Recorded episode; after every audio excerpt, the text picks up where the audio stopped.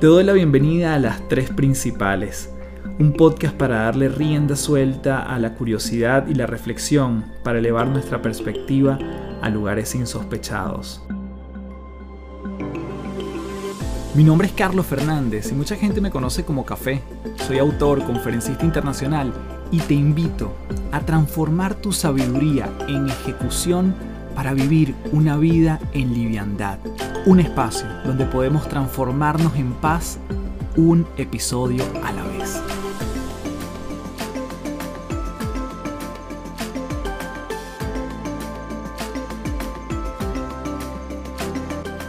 Hello, hello, un gusto saludarte. Mi nombre es Carlos Fernández, arroba Café del Éxito en todas las redes. Y por supuesto, principaleros y principaleras, gracias, gracias, gracias por ser parte de un nuevo episodio de las tres principales. En esta oportunidad tuve el honor de conversar nuevamente con mi amigo José Miguel Osorio, historiador, profesor, con una maestría en investigación de historia, y nos viene a hablar acerca de un conflicto vigente, terrible, dramático, un conflicto histórico como lo es el de Israel y Palestina.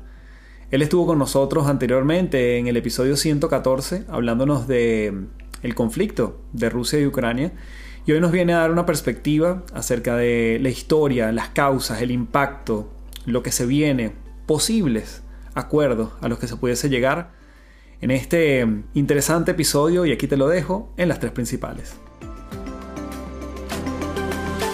Bien, tenemos en las tres principales a José Miguel Osorio repitiendo en este podcast porque, bueno, nos acompañaste para quienes además quieran refrescar eso que, bueno, lamentablemente, y digo lamentablemente porque sigue siendo una realidad, nos compartiste en el episodio 114 todo lo que tenía que ver con el conflicto entre eh, Rusia y Ucrania. Hoy nos viene a hablar acerca del conflicto más reciente entre Israel y Palestina.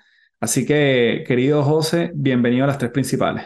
¿Cómo estás, Carlos? Muchas gracias. Un honor, un gusto estar aquí de nuevo conversando sobre este tema tan, tan interesante y por supuesto con mucho respeto por el drama que involucra a las personas que lo, que lo padecen. Muchas gracias por la invitación. Bueno, tú eres y serás un invitado recurrente para abordar estos tópicos. Eres historiador, eres profesor y mm, tienes maestrías en, este, en, el tópico de investigación en, en historia. Y bueno, como tú siempre dices, ¿no? Comencemos por el inicio. ¿Dónde, ¿Qué deberíamos saber para, comprender un poco este, este conflicto que, ha sido tan icónico, tan histórico y que siempre tiene estos, estas vueltas, ¿no? estos picos donde se detonan eh, nuevas adversidades y vuelven a salir a la palestra pública. Así es, estimado. Mira, yo creo que vamos a intentar abordar con el tiempo que por supuesto tenemos y los medios de los que disponemos, quizás el asunto o uno de los asuntos más complicados de la historia de la humanidad, eh, no solamente en su extensión temporal, aquí podemos remitirnos a miles de años, sino también por lo profundamente complejo que se vislumbra una solución, porque la solución está a nivel teórico, pero alcanzarla es tremendamente difícil. Yo como le digo a mis alumnos cuando partimos estos temas complejos, lo mejor es siempre empezar por la geografía. La geografía te da un primer contexto de cómo las sociedades que habitan distintos tipos de hábitats pueden comportarse o no a grandes rasgos, pero lo interesante es no quedarse en la geografía, porque esto ha dado paso en otras épocas a caracterizar de manera positiva o negativa, por lo tanto prejuiciosa para uno u otro lado, a las sociedades. Pero sí es importante dar un primer eh, barniz geográfico porque te permite entender muchas cosas básicas de la dinámica social. Este territorio que hoy en día ocupa Israel, lo que queda de Palestina, por así decirlo, y los países vecinos, es un territorio político administrativamente muy pequeño.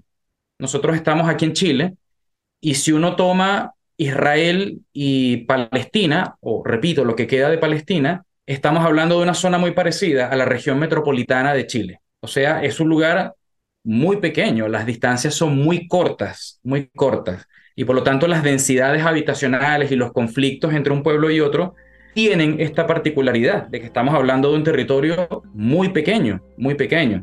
A nivel económico, este territorio nunca ha sido muy rico en recursos naturales. Sé que tenemos más o menos cerca países multimillonarios en gas, en petróleo, pero esta zona de Israel y Palestina nunca ha sido apetecida por sus recursos naturales. De hecho, su clima es complicado, tiene muchas zonas áridas, no es muy apta para la agricultura y la ganadería, aunque estamos hablando del primer lugar en el mundo donde se domestican ciertos tipos de plantas y animales. En este lugar nace la agricultura y la ganadería hace 12.000 años, en lo que se llamó la revolución del neolítico.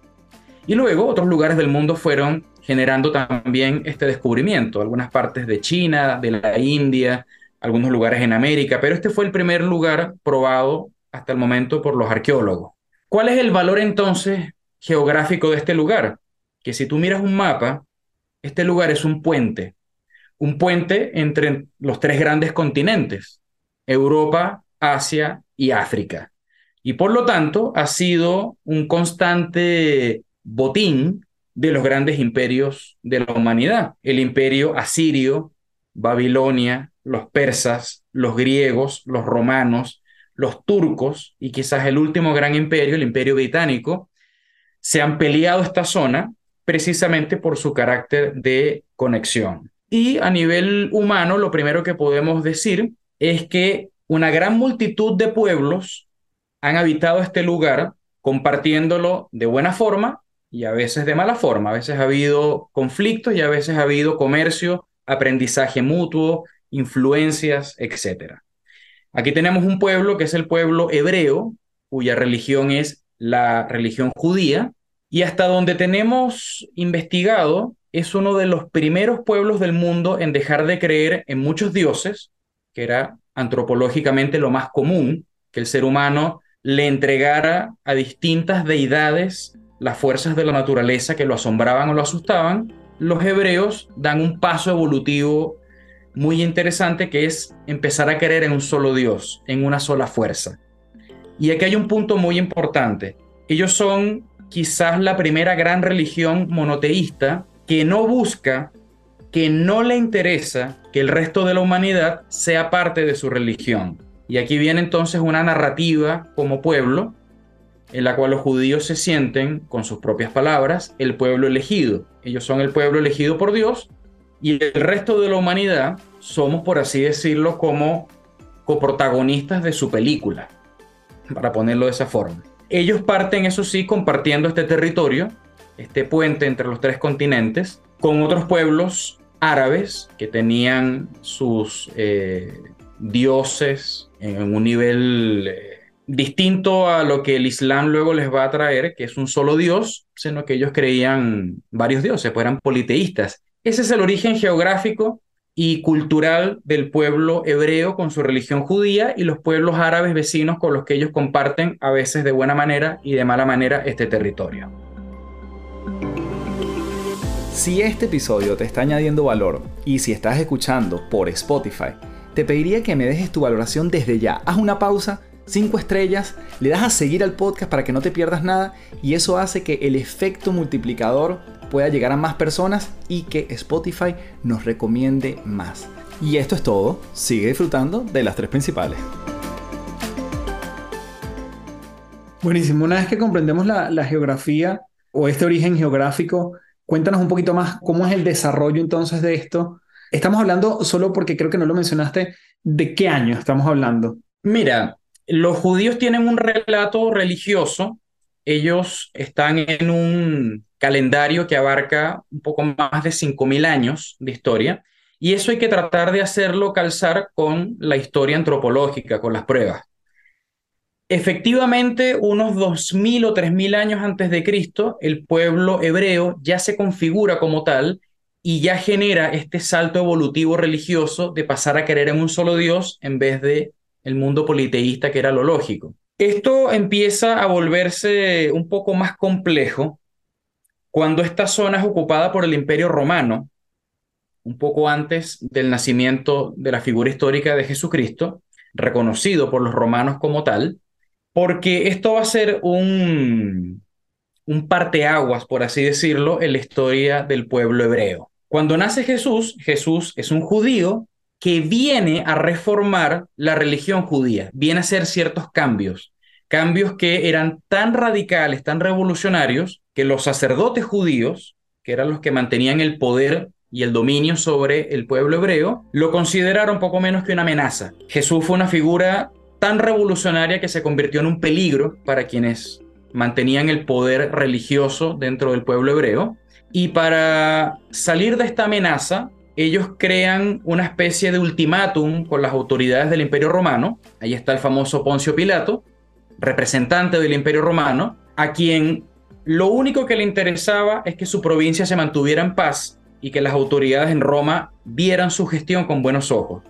Cuando él ve que este personaje llamado Jesús está causando revuelo entre las autoridades del pueblo hebreo, con tal de evitar cualquier tipo de revuelta, de protesta, de malas noticias que le lleguen al imperio, acceden entonces a la petición de eliminar a este agente revolucionario. No contaban, sin embargo, con que el mensaje de Jesús iba a ser tan poderoso y tan convincente que iba, por supuesto, a sobrevivir y a magnificarse con una fuerza enorme una vez que Jesús muere. Lo interesante acá es que unos años después de la muerte de Jesús, el año 33 de nuestra era, los judíos intentan una rebelión contra los romanos, más o menos el año 70 después de Cristo, y les va mal. Rebelarse contra el ejército romano era una locura en esta época, uno de los mejores ejércitos del mundo. Y a raíz de esa derrota, los judíos son expulsados de este territorio.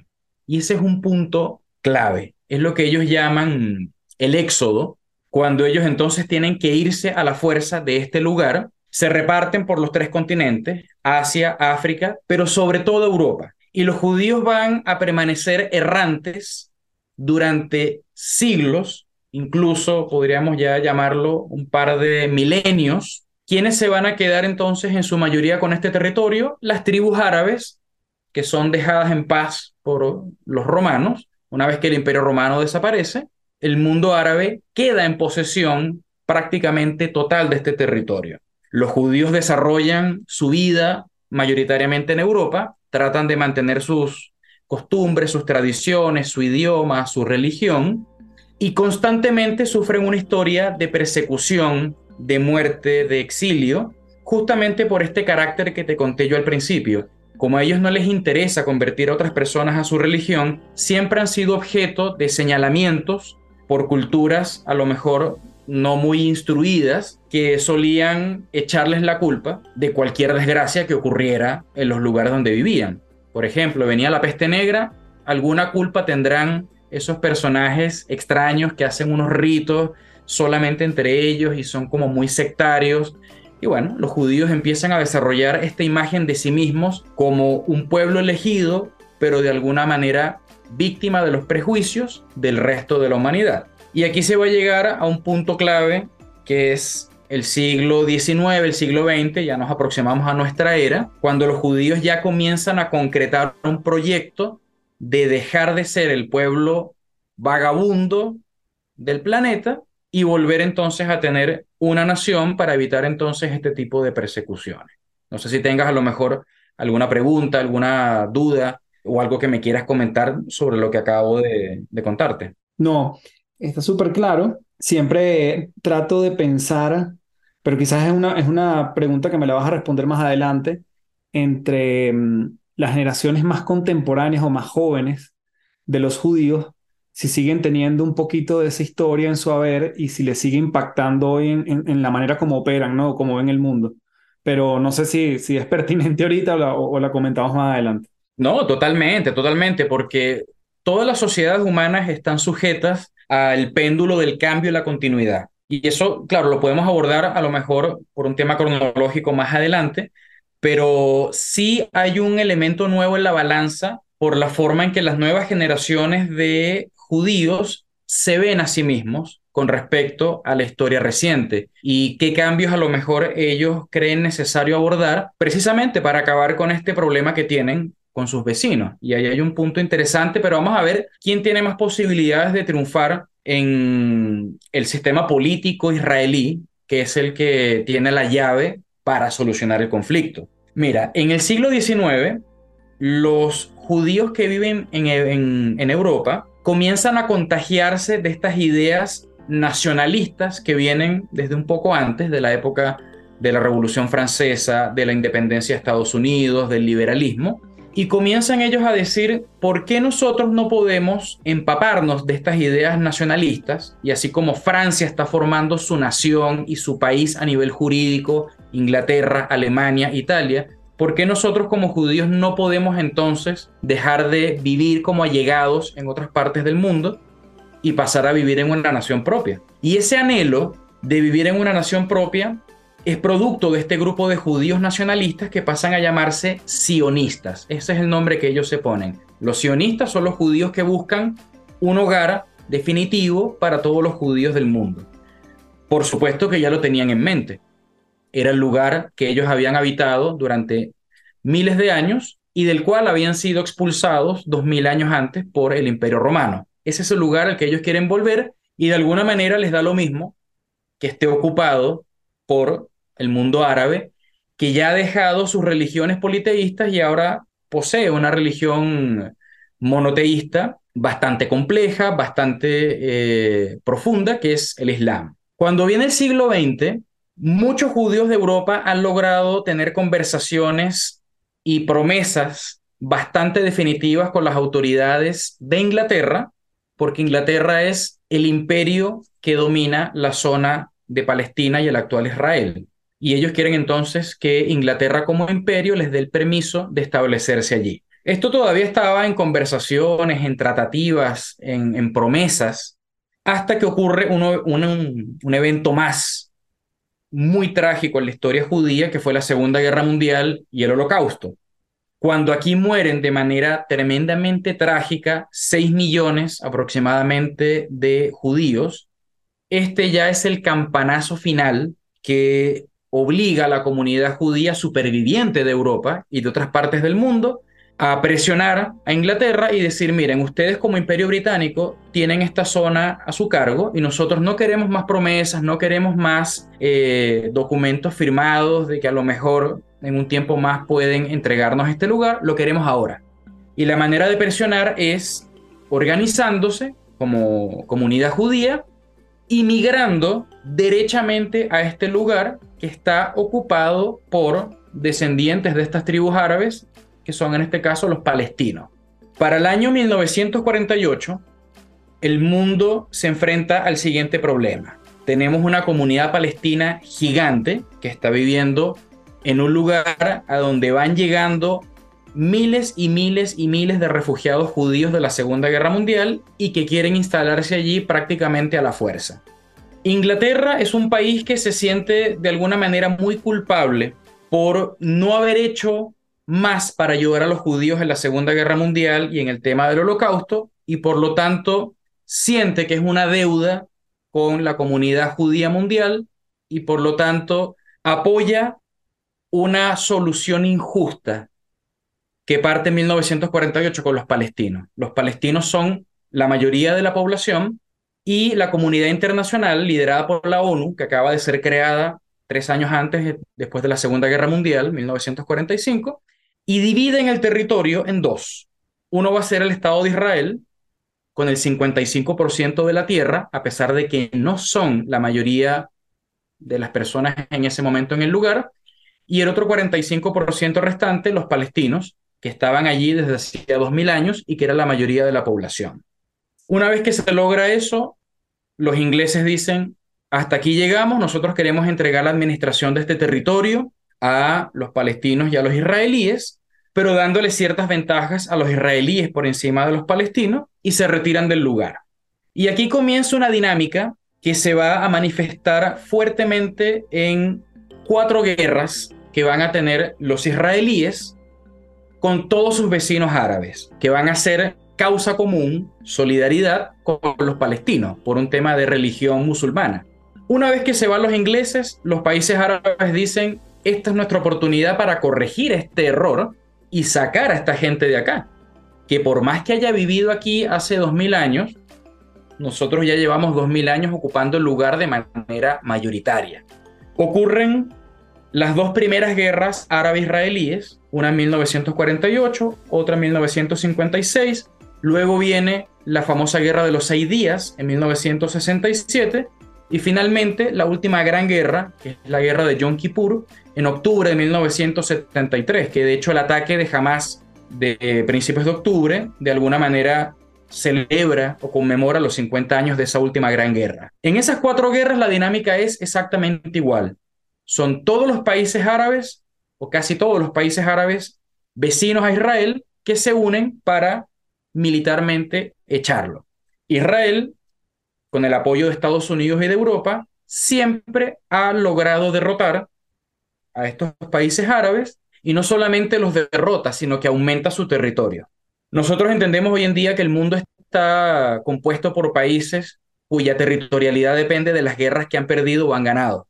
En este caso, Israel ha aumentado enormemente su territorio a través de sus cuatro victorias en estos cuatro conflictos, pero tenemos una dinámica que hay que reconocer muy negativa de parte de Israel y hay que tomarlo con mucho cuidado, pero mucha responsabilidad, porque actualmente como el tema del holocausto es una herida muy, muy grave en la humanidad, muy potente. Es complejo elevar críticas a la comunidad eh, israelí porque ellos suelen refugiarse en esta historia de persecución que es muy cierta, pero que yo no creo que les pueda servir de telón de fondo para violar el derecho internacional. Y con esto me refiero a lo siguiente. Más allá de los territorios que ellos han ocupado a través de las guerras que legítimamente han ganado, año a año, Israel, apoyado en el gran poder económico, político y sobre todo militar, de hecho, Israel tiene armamento nuclear, no declarado oficialmente, pero todos sabemos que lo tiene, a diferencia de sus vecinos más inmediatos. Israel todos los días avanza en territorio palestino no en la franja de Gaza, de la cual ya vamos a hablar, porque Israel ha avanzado tanto en Palestina que lo ha dividido en dos pedazos, un pedazo chiquitico que es la franja de Gaza y un pedazo un poquito más grande que se llama Cisjordania.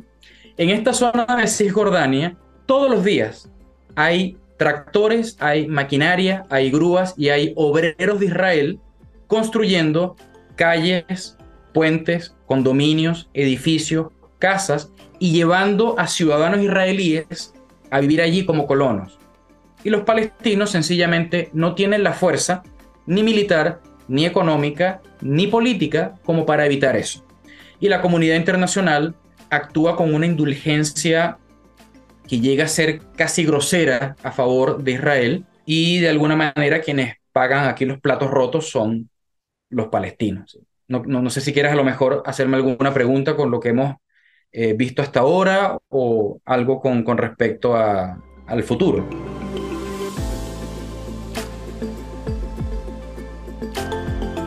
No, justamente mi, mi pregunta iba a ser, eh, ya lo, lo mencionaste, con estos territorios de la Franja de Gaza, de Gaza Cisjordania y, y, Jerusalén, ¿no? Que también igual entiendo que, que, que hay un, un, trabajo y una, una búsqueda, ¿no? De, de que estos territorios se, reclamen y que, y que sean otorgados de forma lo más justa posible. Claro, el tema es que sí se puede llegar a una convivencia pacífica de dos pueblos que tienen a esta altura de, de la humanidad todo el derecho de compartir el territorio y de estar allí juntos.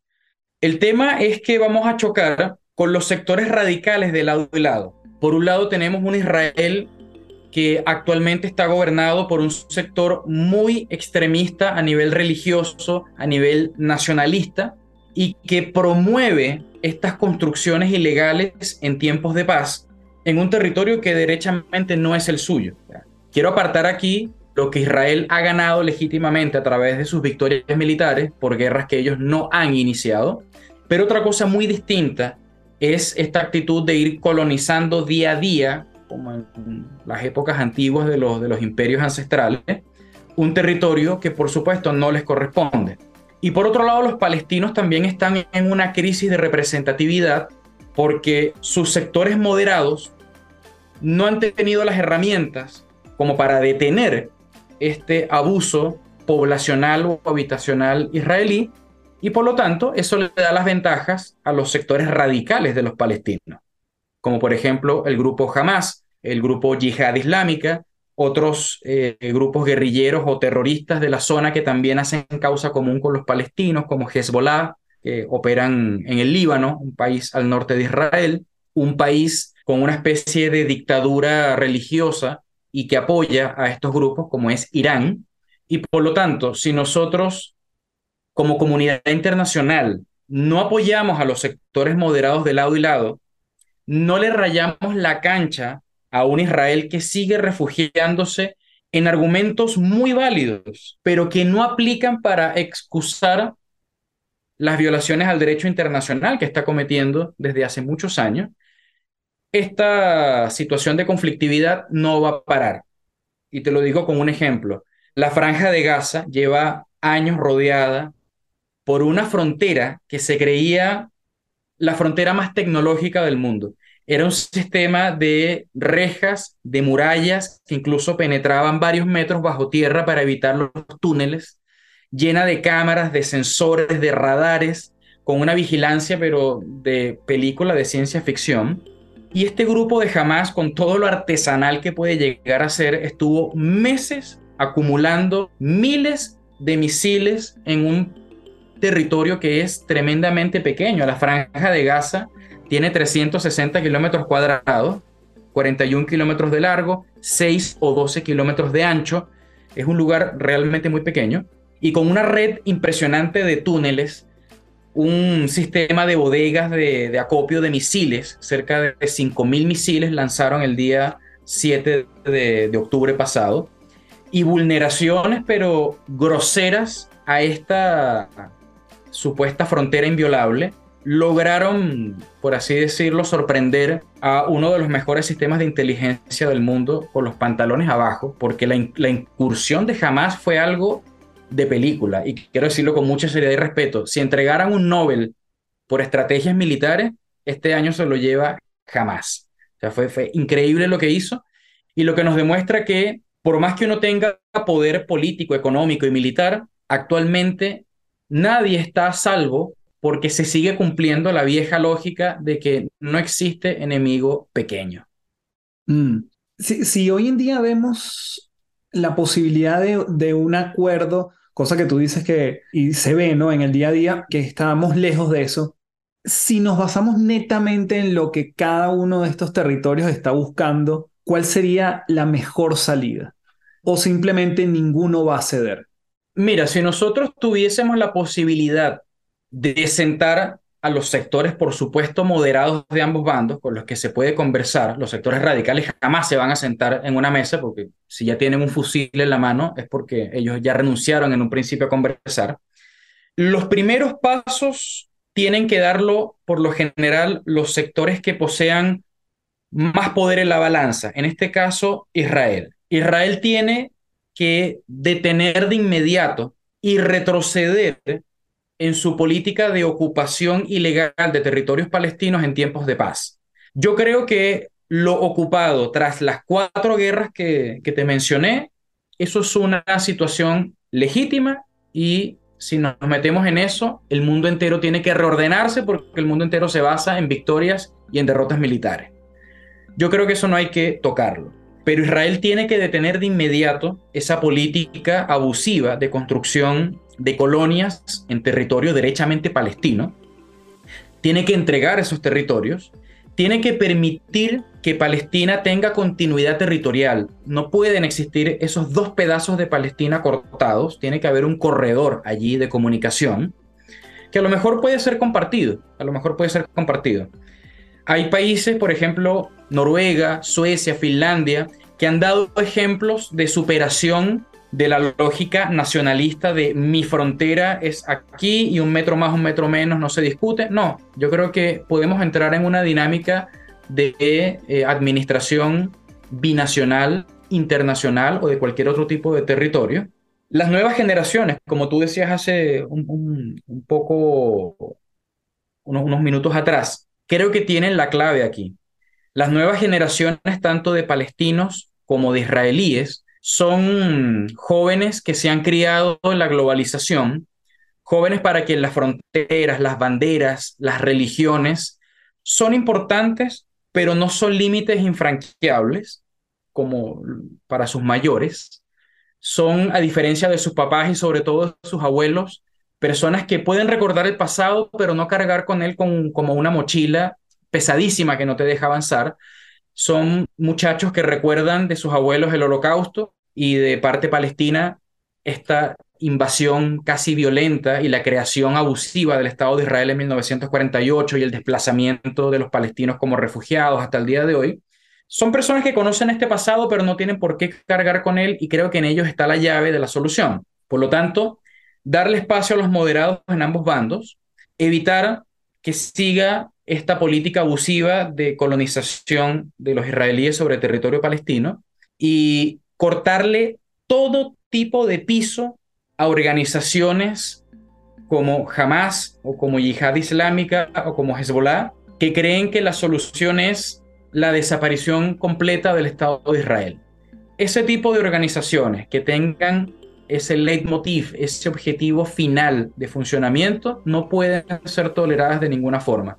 Yo puedo entender que existan como explicación histórica, pero no puedo justificar moralmente su existencia. Yo te puedo decir, mira, eh, existen por esto, pero no puedo dar una razón moral para su existencia hoy en día. Por lo tanto, creo que la solución está, para ir finalizando con esa pregunta que me hiciste, en los sectores moderados de ambos bandos, pero es tremendamente necesario que como condición previa a todo lo que acabo de decir, la comunidad internacional asuma que tiene que rayarle la cancha al sector más poderoso que es Israel. Israel no puede violar la legalidad internacional amparado en esta suerte de bozal moral que a veces intenta ponerle al resto del mundo por las situaciones legítimamente y, realmente trágicas que han vivido ellos en la historia.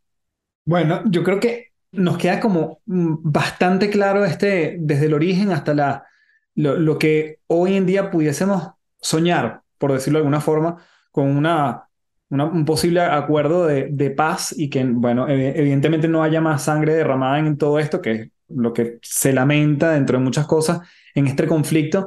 Te quería preguntar, José, ¿cuáles son las repercusiones a nivel mundial de que esto siga sucediendo? o de lo que está pasando en la actualidad. Eh, digamos que con el caso de, Ucrania y Rusia eh, se vio, desde mi perspectiva, ¿no? muy ignorante, pero se vio como bastante rápido el tema de suministros, el tema de, sí, de cadenas de suministros, el tema de importaciones, etcétera. Fue como muy evidente eh, porque estas, estas dos naciones tienen, tenían mucho impacto. ¿no? En el caso de Israel-Palestina, ¿de qué estamos hablando?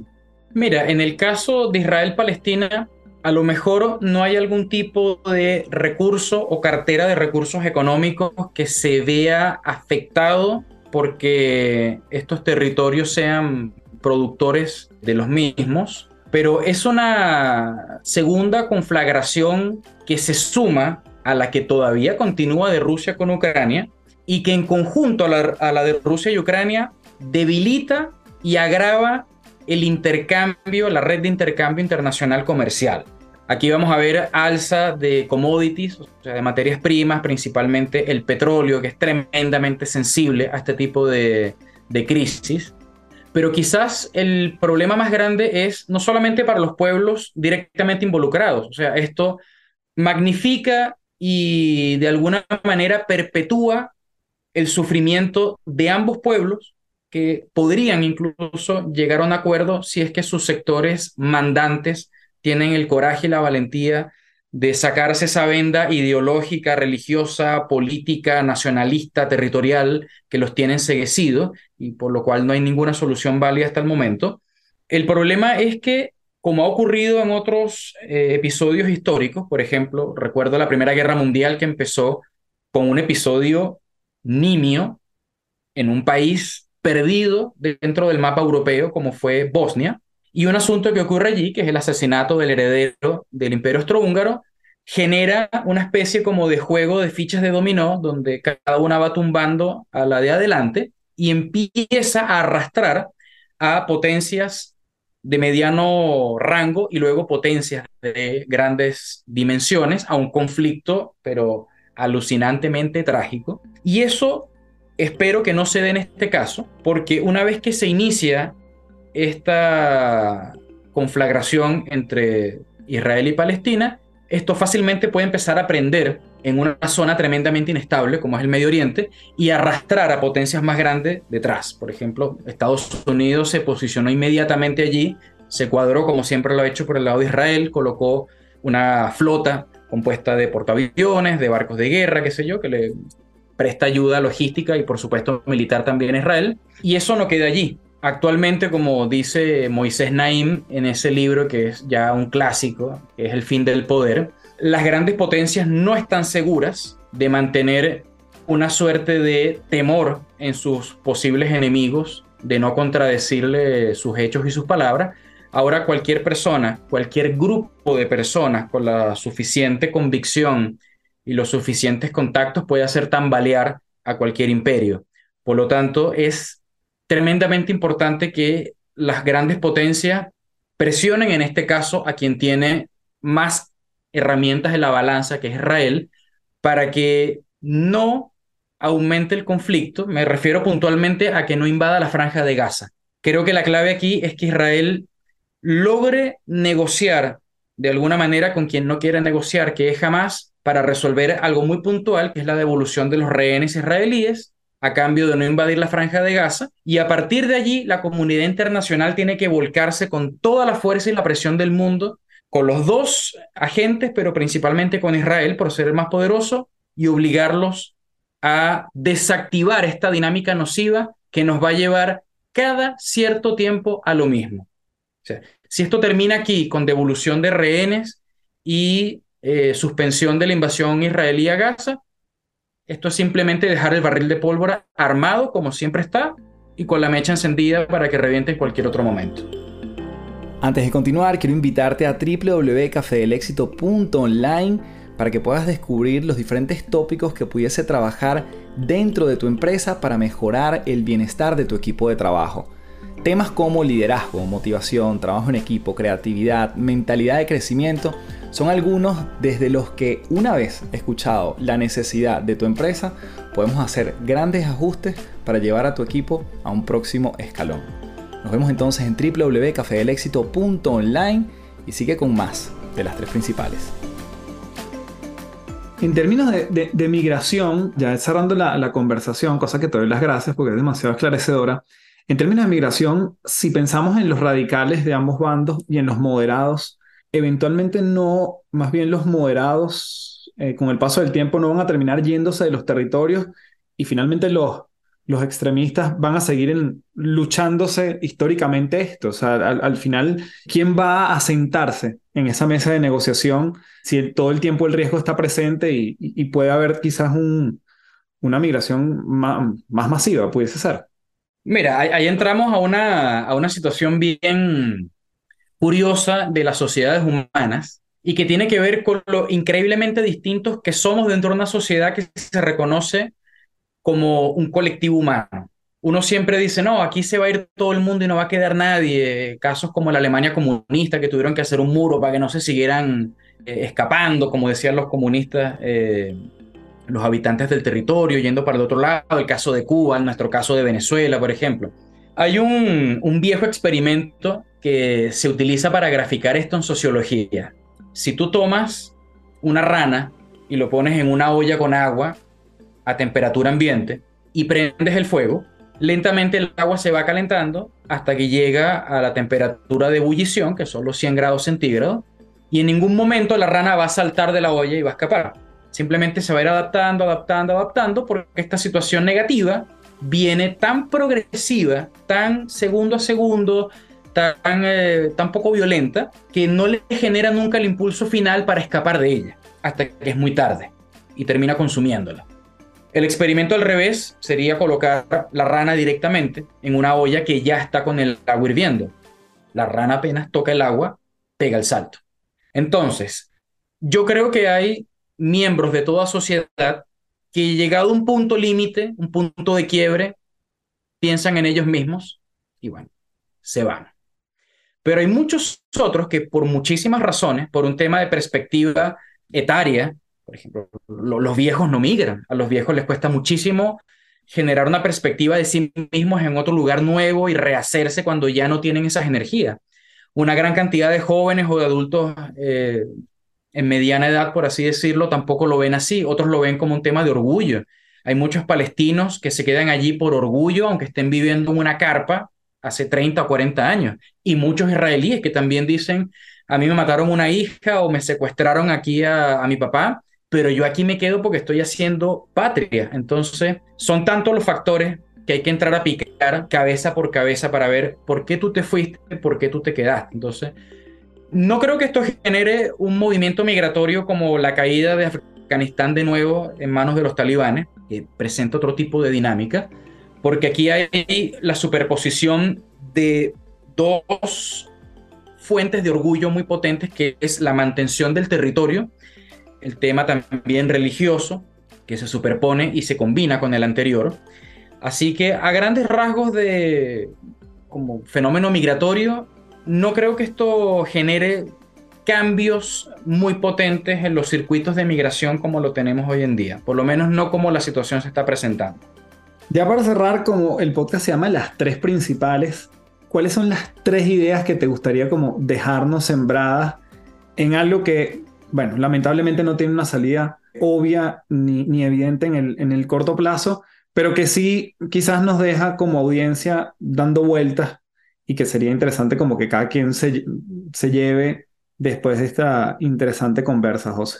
Bueno, ya que hablamos de tres, que es un número muy recurrente en los monoteísmos religiosos, la Divina Trinidad, por ejemplo. ¿Qué tres finalidades me gustaría ver asentadas en esta situación? La primera podría ser que los seres humanos entendamos que somos los únicos seres en el planeta capaces de generar ficciones. Eso es quizás la clave con respecto a nuestra gran diferencia con los animales. Nosotros podemos generar ficciones leyes, ideologías políticas, religiones, son ficciones. Y están bien mientras le entreguen un sentimiento de pertenencia, de comunidad, de colaboración a los seres humanos, le den sentido a sus existencias, ni un problema. Pero cada vez que esas ficciones generen problemas con otros seres humanos, nosotros tenemos que detenernos y recordar que son ficciones. Y nosotros no podemos hacernos daño, no podemos matarnos por cosas que inventamos en nuestra cabeza, lo digo con mucho respeto, las religiones, las ideologías políticas, son ficciones. Si nos sirven para generar una comunidad, perfecto. Si está generando roces, esa ficción entonces hay que revisarla. En segundo lugar, creo que hay que interpretar o reinterpretar la voluntad del ser humano y ver todas las maravillas y la, las situaciones positivas a las que nos pueden llevar. Digo revisitar este concepto porque uno tiende a observar el voluntarismo como la fuerza motriz de situaciones históricas terribles como el nazismo, como el comunismo, la Unión Soviética, que son voluntaristas, son ideologías políticas, son ficciones, que creen que con la sola fuerza de voluntad yo puedo doblarle la mano a la lógica, a la razón y llevar adelante un proyecto social, político y económico que atente contra la integridad o la vida de mis enemigos reales o supuestos. No. Yo me refiero a la voluntad como esa fuerza motriz que nos ha sacado de las cavernas y nos ha llevado a buscar, por ejemplo, el genoma humano, nos ha llevado a construir naves que van a Marte, nos ha llevado a buscar la cura para el cáncer, ese tipo de voluntad, o sea, pararse, sacarse esa hipocresía cultural de la cabeza de ponerse la, bandera de Francia cuando hay un atentado en Francia, pero si ocurre algo en Afganistán, yo ni siquiera sé dónde queda eso. bueno, ¿en qué quedamos? ¿Somos todos parte de una comunidad humana o no? Y lo último, y es una lección que quiero sacar de este famoso libro, ¿Por qué fracasan las naciones?, que es un libro de cabecera, que debería ser de cabecera para toda la humanidad. La única clave, la única clave que permite el éxito de las sociedades no es ni la geografía, ni la raza, ni siquiera la educación, como lo pensábamos hace un tiempo, y no, que la educación es la clave, por supuesto que a grandes rasgos sí lo es. La única clave que permite que una sociedad sea exitosa o no es la capacidad que tiene esa sociedad de ponerse de acuerdo. Y eso es válido para una humilde tribu del África subsahariana o para una potencia como Estados Unidos. La capacidad simple y llana de ponerse de acuerdo. Querido, te doy las gracias por esta espectacular masterclass tocando este tema tan, tan delicado, tan dramático, pero como siempre digiriéndolo y desentramándolo de una manera formidable. Te doy las gracias totales y no sé si quieres dejar un último mensaje o algo donde te pueda contactar la gente. Último mensaje allí y nos vamos. Vale, no, muchísimas gracias a ti por la invitación. Yo sé que este es un tema muy complicado y que por, que por supuesto nos genera una, una preocupación enorme a todos, aunque estemos lejos, porque el mundo está cada vez más interconectado. Bueno, yo doy clases en un colegio. Eh, si alguien a lo mejor quiere contactarme por, por algo, le puedo dejar allí mi, mi correo, podemos ponernos de acuerdo. Yo hago clases particulares, hago clases para eh, personas que quieran a lo mejor también eh, ponerse al día con estas situaciones. Mi correo es eh, jmosorio.uc.cl, así que alguien si quiere contactarse conmigo, yo feliz. Y bueno, agradecerte por supuesto la invitación, ha sido un honor estar aquí de vuelta y nada más entonces que agradecerte. Un fuerte abrazo.